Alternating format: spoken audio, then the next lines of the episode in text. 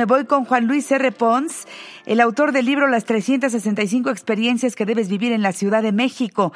Mi querido Juan Luis, ¿cómo estás? Buenos días. Hola Janet, muy buen día, ¿cómo estás? Ay, contenta de escucharte. ¿Qué calor ha hecho, verdad, amigo mío? Ay, pero yo la verdad es que sigo disfrutando el calor mientras nos dure, porque ya empezamos a entrar poco a poco a la recta hacia los fríos y hacia hacia hacia ya el pues fin de otoño, invierno, etcétera. Entonces yo como disfruto mucho el calor, pues, pero creo que no es, o sea, soy de esos bichos raros que, disfrutan el calor. No, a mí sí me gusta, lo que pasa es que sí se ha sentido mucho y es inusual ya en, en este avanzado septiembre, porque pues jugando, jugando, oye, ya estamos a 5 de septiembre, corazón, a 10 días de decir Viva México. Es impresionante, ¿no? Como se año. Oye, ¿y a dónde nos vas a llevar el día de hoy? Por algo esta música, ¿verdad? Es correcto. Porque mira, quisiera empezar con una pregunta para ti, para el público de la mujer actual. A ver. Si tuviéramos que cambiar de alguna manera el himno, si eligiéramos un segundo himno eh, para nuestro país, ¿qué, ¿qué, canción creen que generaría ese tipo de, de, mm, no sé, sentir patrio, de que la escuches en donde la escuches? Eh, pues te recuerde a México, te, haga sentir como un segundo himno, vamos, no formal, no, no oficial de nuestro país. Pues habrá quien te diga que cielito lindo. Porque es universal. Y habrá personas que te digan, no sé, algo como lo que estamos escuchando, este, ay, este danzón que es precioso, o no sé, para ti, ¿cuál sería? Sí, creo que el cielito lindo, si, si, hiciéramos una encuesta, que estaría buenísimo que en redes nos cuenten, ¿no? Que cuál canción para ustedes que no sea el himno nacional les representa mejor a México, muy probablemente el cielito lindo sería eh, pues eso, ¿no? La, el, el, gran o el himno no oficial de nuestro país. Pero la verdad es que cuando se habla de la mexicanidad, la música mexicana es tan rica y tan conocida en todo el mundo. Y cuando hablamos de música de concierto, pocas cosas eh, hacen vibrar de esa manera eh, el alma de alguien que nació en estas tierras, que realmente eh, siente conexión con eso, eh, como probablemente el guapango de Moncayo. Ándale, buena idea, buena idea. Y, y o el danzón es que- del maestro Márquez, otro que es precioso. Era lo que estábamos justo escuchando, ¿no? El- Sí, el, número dos. sí. A mí el, el danzón número dos es una de las piezas de concierto para mí favoritas. Ay, sí, igual para mí, me fascina. poca gente sabe que no es un danzón muy antiguo, es, o sea, yo, eh, vamos, es de esas piezas de concierto que eh, el- eh, se- fueron compuestas cuando yo ya vivía, ¿no? Lo cual es raro, es, es raro de pensar porque normalmente piensa uno la música culta, la música de concierto, pues es de hace muchísimos siglos, muchísimos años, y no, no, en realidad este danzón con el que empezamos justamente Ay, este, este segmento es relativamente reciente. Pero el guapango de, de José Pablo Moncayo es probablemente una de esas piezas que donde las escuches Sí. te van a hacer vibrar. Tienes razón, mucha razón. Fíjate cuántas, no, bueno, y si nos seguimos aquí al aire, empiezan a surgir cualquier cantidad de, de ideas. Ay, qué lindo México, cuánto talento, ¿verdad? Y, y sí, es, es muy cierto. Eh, eh, ahora que estamos entrando en las fiestas patrias, eh, y yo que soy como un obsesionado con que las experiencias entran por todos los sentidos, y es algo que frecuentemente digo en mis conferencias, o que ustedes pueden ver justo en el libro, eh, eh, creo que sentir México a través de los oídos es otra manera de celebrar las fiestas patrias. Y por eso en el libro hay una experiencia que es la 214, que es escuchar al guapango de Moncayo o el danzón número 2, pero en vivo. Ay, qué bonito. Eh, en el libro yo les, yo les propongo que lo hagan en la sala Nesa, que es para mí uno de los grandes, grandes, grandes lugares para escuchar música eh, por sus condiciones. Eh, la verdad es que eh, en el libro les cuento justo cómo eh, la Orquesta Filarmónica de la UNAM, que entonces estaba dirigida en los años 70 por Eduardo Mata, pues ya no cabía, ¿no? En el Teatro de la Facultad de Arquitectura, en otros lugares de la propia UNAM, y entonces invitaron a los arquitectos mexicanos Arcadio Atis y Orson Núñez para que eh, pues diseñaran lo que hoy es una de las mejores salas de concierto de América Latina. De acuerdo.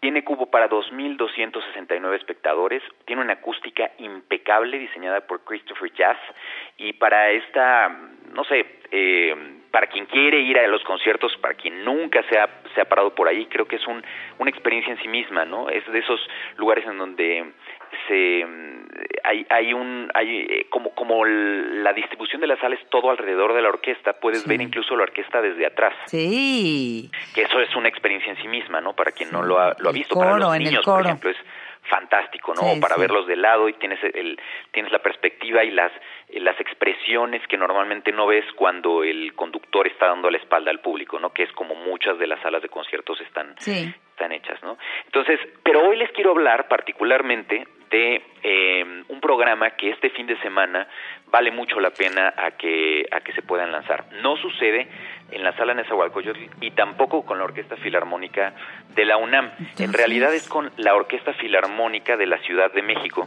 que en la sala Silvestre Revueltas del Centro Cultural Olin Yolistli, que también es algo fantástico y que tienen que, ver, que está sobre Periférico Sur, eh, este sábado 7 de septiembre a las 6 de la tarde o el domingo 8 de septiembre a las 12.30. Son dos horarios que quedan muy cómodos. El sábado es como ya en la tarde, nochecita, y el domingo va a ser a las 12.30 horas.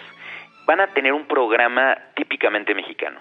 Checa nada más las digo hay hay varias piezas que, que, vale la pena ver. Está La Puerta de la Creación de Arturo Rodríguez, está el concierto número 2 para guitarra de la Levín de Eduardo Angulo, está Redes de Silvestre Revueltas, pero hay dos joyas que creo que eh, tienen que escuchar si no han escuchado en vivo y que como que son estos atractores probablemente del boleto, de, poder comprar el boleto.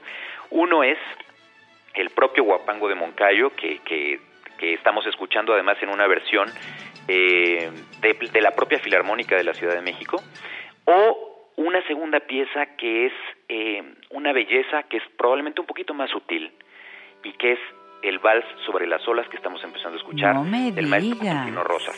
¡Ay, qué belleza! Escuchemos un poquito, ¿te parece? Claro, venga.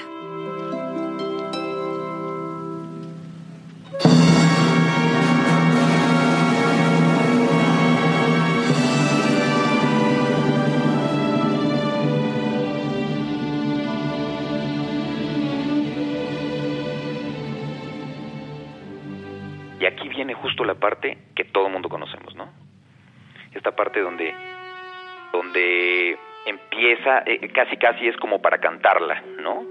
Sí, eh, tienes toda la razón, me encanta. Ay, qué Ahora escuchar la obra completa es una hermosura porque todos nos vamos directo a tan tarararán, Pero escucharla así. ¿no? Ay, qué hermosura. Oye, Juan Luis, entonces es este sábado 7 este sábado 7 de septiembre a las 6 de la tarde. Bien. Ahí está, justo ahí, esa partecita.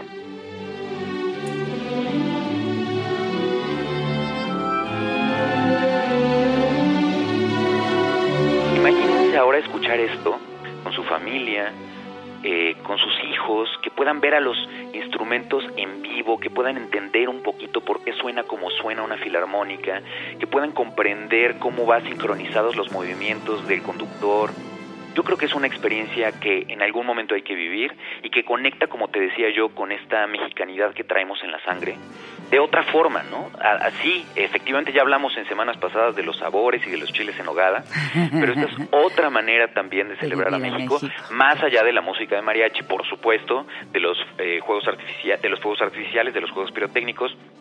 Vamos, es como tenemos este mes muchas opciones para celebrar nuestro país y lo bonito y lo, la enorme cultura que, como bien dices, tenemos eh, en México. Qué bendición.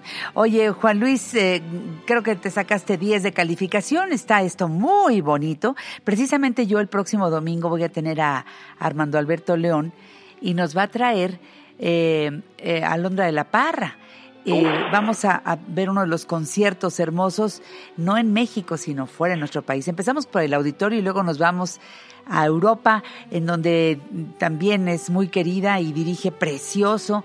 Eh, así que estamos sintonizados en lo mismo. Yo quiero que que México se sienta, pero en el fondo del corazón, que llevemos a nuestros hijos a gozarle a esta música, porque somos los conductores. Así que la buena idea que nos trajiste el día de hoy es para que nos lancemos por los boletos y vámonos en familia a disfrutar. Si nunca lo hemos hecho, será la primera vez. Gracias a que lo estás diciendo hoy aquí en el programa La Mujer Actual. ¿Qué nos dejas hoy, aparte de lanzarnos a la primera librería a buscar tu libro, que me encanta las 365 experiencias que debes vivir en la Ciudad de México? Por favor, danos tus redes sociales. Sí, me pueden encontrar en Juan Luis R. Pons en, las redes sociales o eh, todas las redes que tienen que ver con el libro específicamente en arroba 365 experiencias. Les recuerdo que estos boletos que de los que mencionaba yo del, para el Centro Cultural Orin de la Sala Silvestre Revueltas, hay un 50% de descuento para estudiantes, para maestros y para gente que lleve su credencial del INAPAM.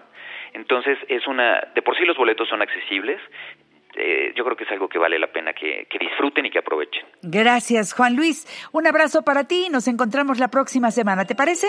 Muchas gracias, querida Janet. Un saludo. Besos, Juan Luis. Me voy con esta música hermosa. ¡Viva México!